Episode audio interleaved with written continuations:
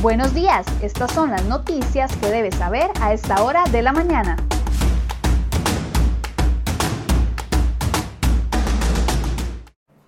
Miércoles 27 de enero, muy buenos días. Iniciamos con una nueva edición de CRO Noticias y vamos a ver de inmediato las informaciones que hemos preparado para este miércoles.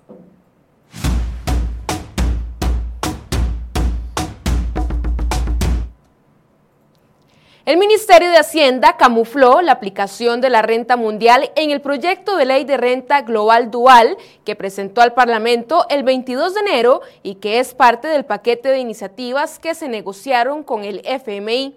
La inclusión de varios artículos en el proyecto de ley implica un cambio en el cobro de la renta pasa de grabar solamente las rentas obtenidas en territorio costarricense a cobrar el impuesto por las ganancias que el contribuyente recibe por actividades lucrativas en el exterior. Felipe Guevara, abogado experto de impuestos del bufete Consortium, afirmó que en ninguna parte del título del proyecto el gobierno menciona el cambio al esquema, aunque sí que en el artículo 2.3 el proyecto introduce el cambio que obligaría a los contribuyentes a pagar renta por las ganancias que obtiene por actividades en el exterior. El proyecto de ley es visto con reservas por diputados de oposición. Legisladores de los partidos Liberación Nacional, Unidad Social Cristiana, Restauración Nacional y el independiente Eric Rodríguez tienen dudas sobre la iniciativa presentada por el Poder Ejecutivo. Otros, como los socialcristianos, son del criterio que el país no requiere más impuestos, sino una verdadera agenda de reactivación económica, reforma del Estado y reducción del gasto público. La iniciativa grabaría con la renta global a los contribuyentes con ingresos anuales de 8.2 millones de colones en adelante. Esto obligará a muchos asalariados con sueldos menores a 840 mil colones al mes a empezar a pagar el impuesto, además de subir el monto para los que ya pagan actualmente este impuesto. La Cámara Costarricense de la Construcción denunció que el proyecto que impulsa el gobierno para grabar con un nuevo impuesto a los inmuebles con valores superiores a los 150 millones de colones golpeará a la clase media.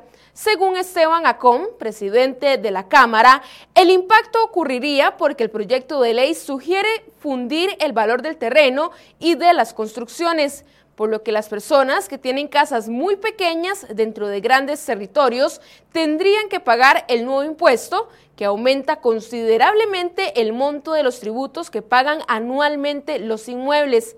ACOM anunció que este sector iniciará un diálogo con el Poder Ejecutivo y con la Asamblea Legislativa para aclarar los aspectos técnicos del proyecto de ley para visibilizar el daño que la iniciativa provocaría a las familias. El proyecto de ley es parte de las negociaciones que cerró el gobierno con el FMI para obtener un nuevo crédito que brindaría a presupuestos durante los próximos tres años debido a la reducción en la recaudación de impuestos. Este miércoles, Germán Morales, socio director de Grant Thornton, y Rafael González, socio de impuestos de esta firma, estarán en enfoques a partir de las 8 de la mañana para analizar este tema.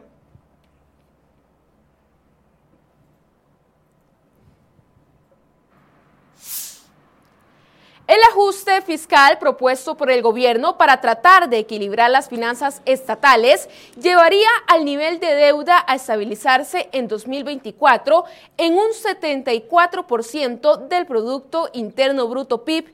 Este sería el monto máximo que alcanzaría el indicador, lejos del 80% que en algún momento del año pasado se temió que alcanzaría. La proyección forma parte de un análisis elaborado por la unidad de análisis de Barclays Bank, una subsidiaria perteneciente a la Organización de Servicios Financieros Barclays PLC, con sede en Londres. Como punto de partida, Barclays establece el nivel de deuda política actual o de deuda pública actual en un 67% del PIB, cifra recientemente actualizada tras el ajuste realizado por el Banco Central en las cifras de la economía. Previamente se había calculado en casi el 70%. Esto brinda de partida un respiro de casi tres puntos del PIB, pero sobre todo acerca un poco más las proyecciones de estabilidad en el nivel de endeudamiento. Según el Ministerio de Hacienda, la meta es que este sea cercana al 50% para el 2035.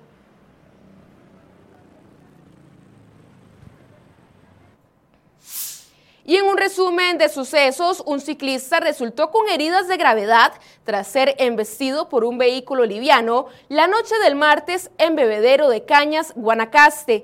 Por razones que se desconocen, el vehículo atropelló al hombre de 50 años, quien quedó tendido en el pavimento con heridas en la cabeza, extremidades y tórax. Además, un hombre resultó gravemente herido tras ser baleado en la cabeza la madrugada de este miércoles en Jacó, Garavito. Y luego de una investigación de nueve meses, el OIJ detuvo a un sujeto que es el principal sospechoso de asesinar a su pareja en San Carlos. La víctima estaba atada de pies y manos con un, bulto en la espalda. En él había una piedra con un peso aproximado de 15 kilos y fue lanzada a una poza en Florencia de San Carlos, donde murió ahogada. Y un médico de apellidos Camacho Aguirre fue detenido por orden de la Fiscalía de Cartago luego de que fuera denunciado por, presuntamente, rozar con su pene la mano de una paciente en el hospital Max Peralta. El Ministerio Público confirmó a crhoy.com que la mañana de este martes ordenó la captura del doctor, quien figura como sospechoso de cometer el presunto delito de abuso sexual. Y presten mucha atención porque la sección de hurtos del OIJ requiere la colaboración de la ciudadanía para localizar e identificar a dos sujetos que ingresaron el 22 de septiembre del 2020 en horas de la tarde a una tienda de electrodomésticos en Guadalupe. Mientras el joven distraía a uno de los empleados, el adulto mayor aprovechó para sustraer el dinero en efectivo que había en el área de cajas. Uno de ellos ronda los 37 años de edad, mientras que el adulto mayor ronda entre los 60 y 65 años.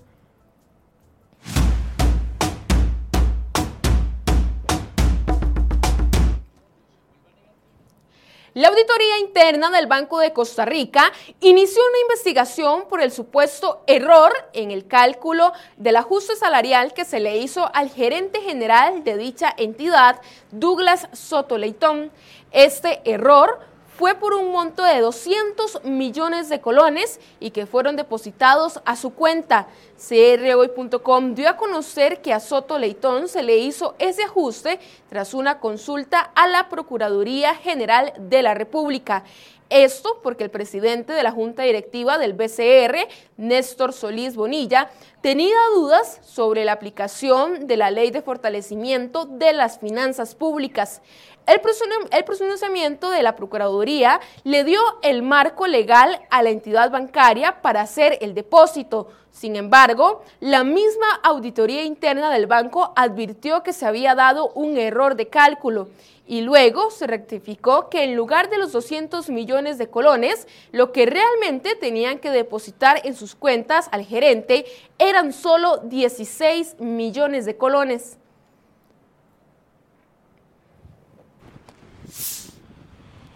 La Gerencia de Infraestructura y Tecnologías de la Caja Costarricense de Seguro Social defendió las millonarias contrataciones directas de servicios que la entidad ha adjudicado al Instituto Costarricense de Electricidad ICE. Eso a pesar de que en el mercado, según una denuncia, los mismos servicios se pueden encontrar más baratos. La caja ha contratado a LICE para mejorar el expediente digital único de salud EDUS y para implementar la red de imágenes médicas Redimed. Jorge Granado Soto, gerente de infraestructura y tecnologías de la caja, declaró a crhoy.com que la institución no ha tenido que pagar sobreprecios o montos adicionales por las contrataciones, como lo indica la denuncia ante la Contraloría. El denunciante Otto Guevara, exdiputado y ex candidato presidencial del Movimiento Libertario, señaló a la entidad contralora que algo que podría costarle a la caja cerca de 8 millones de dólares le costaría 33 millones de dólares contratando a ICE. La respuesta de Granados contrasta con esa versión, pues indicó que las contrataciones se han realizado a partir de una razonabilidad de precios hecha por profesionales responsables y con entera transparencia. El gerente consideró que la denuncia de Guevara no aporta pruebas sobre los presuntos sobreprecios que habría pagado la caja Alice por la contratación directa de servicios y consideró lo denunciado como solo un criterio que la persona tiene.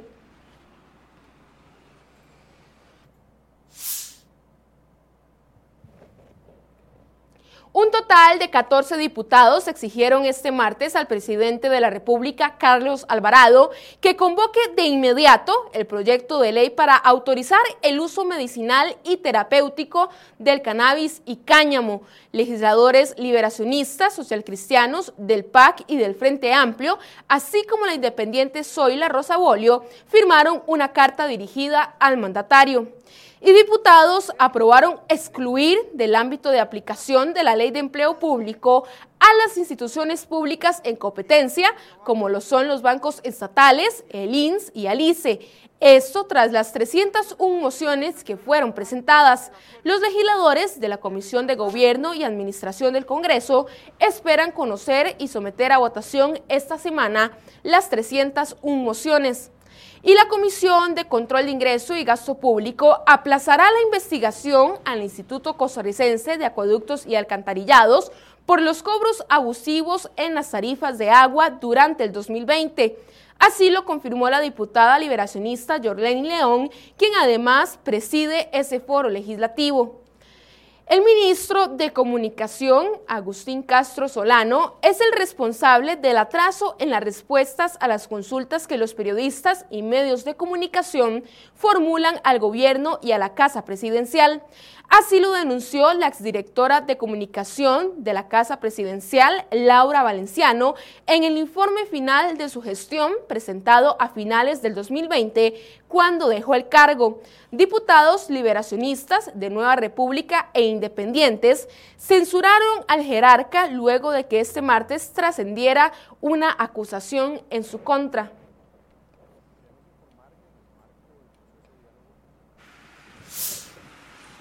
El presidente de la Comisión Nacional de Emergencias, Alexander Solís, informó que a partir del próximo lunes, primero de febrero, la restricción vehicular sanitaria por COVID-19 sufrirá cambios. El más considerable es que, de lunes a domingo, el espacio restrictivo de circulación se extiende una hora más, es decir, empezará a las 10 de la noche todos los días y terminará a las 5 de la mañana. Los sábados y domingos la restricción seguirá por la división de placas pares e impares, siendo que el día sábado las placas pares quienes tengan permiso de circulación y los domingos solo las placas impares. Además, la CNE, en coordinación con autoridades del Ministerio de Educación Pública, analizarán si a partir de febrero serán necesarios cambios en la restricción vehicular sanitaria para la vuelta a clases presenciales.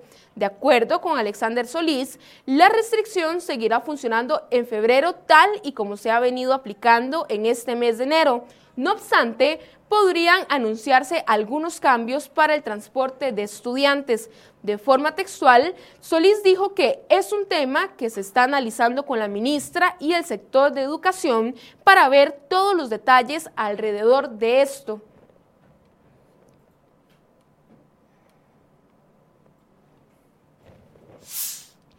¿Qué espera el sector privado para importar la vacuna anti-COVID-19? De momento, las casas farmacéuticas que producen vacunas solo han establecido acuerdos con gobiernos y organismos multilaterales como COVAX, así que el sector privado de salud espera un cambio en las disposiciones para poder importar la vacuna. La Cámara Costarricense de Salud espera ese cambio para poder iniciar alguna negociación y tener la dosis. Además, el personal de la caja que trabaja en oficinas como las de gestión de pensiones y prestaciones sociales será vacunado antes que las personas que tengan factores de riesgo. Así lo reconoce el Ministerio de Salud y la Caja en una respuesta enviada a la defensora de los habitantes, Catalina Crespo. Estos trabajadores que serán prioritarios están fuera de hospitales y lejos de los pacientes. Y siempre en temas de salud, desde el viernes pasado a este martes, el país sumó 2.868 casos nuevos por COVID-19. Además, se reportaron 488 personas hospitalizadas. De ellas, 194 personas están en cuidados intensivos. En total, del viernes 22 de enero hasta este 26 de enero, se reportaron 61 fallecimientos. En total han fallecido 2.567 personas con casos relacionados al COVID-19.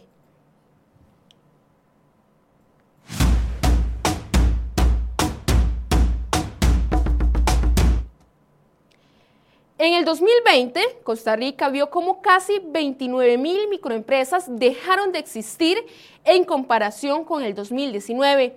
La última encuesta nacional de microempresas, elaborada por el Instituto Nacional de Estadística y Censos INEC, reveló la afectación que sufrió el sector el año pasado pese a que la pandemia motivó a la generación de unas 22 mil nuevas microempresas, al final del año terminó con un 7.3% menos de emprendimientos en relación al 2019.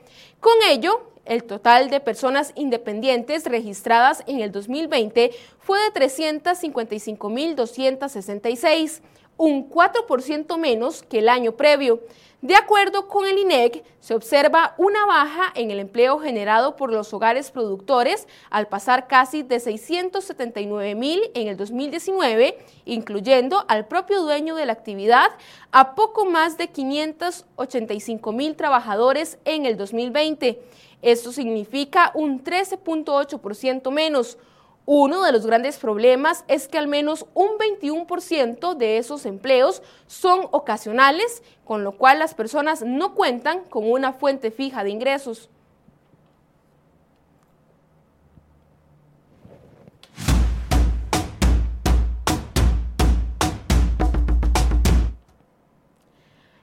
Mundo acaba de superar la barrera de los 100 millones de casos confirmados de COVID-19, con Europa clamando por más vacunas por parte de las farmacéuticas, siendo este el continente que mayor afectado se ha visto en las últimas semanas. Sobre este tema, Bélgica amenaza ahora con verificar las exportaciones de los productores de vacunas por la sospecha de que están vendiendo a terceros las vacunas prometidas a Europa.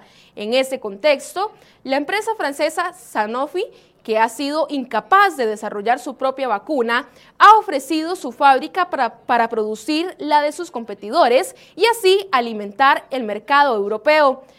Pero entre tanto, el problema persiste con Pfizer y AstraZeneca, empresas que han sido incapaces de mantener el ritmo del suministro de las vacunas prometidas a Europa y a otras partes del mundo.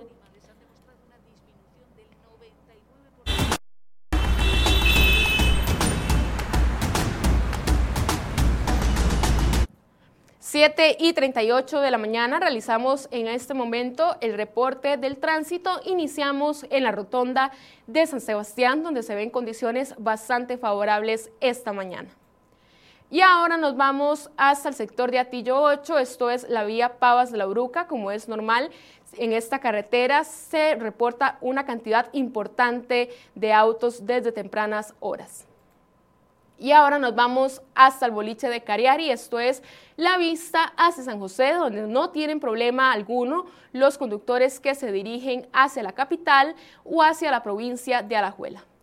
Y finalizamos este recorrido en el sector de Taras, la vista hacia Cartago, donde también está bastante despejado el paso por esta zona.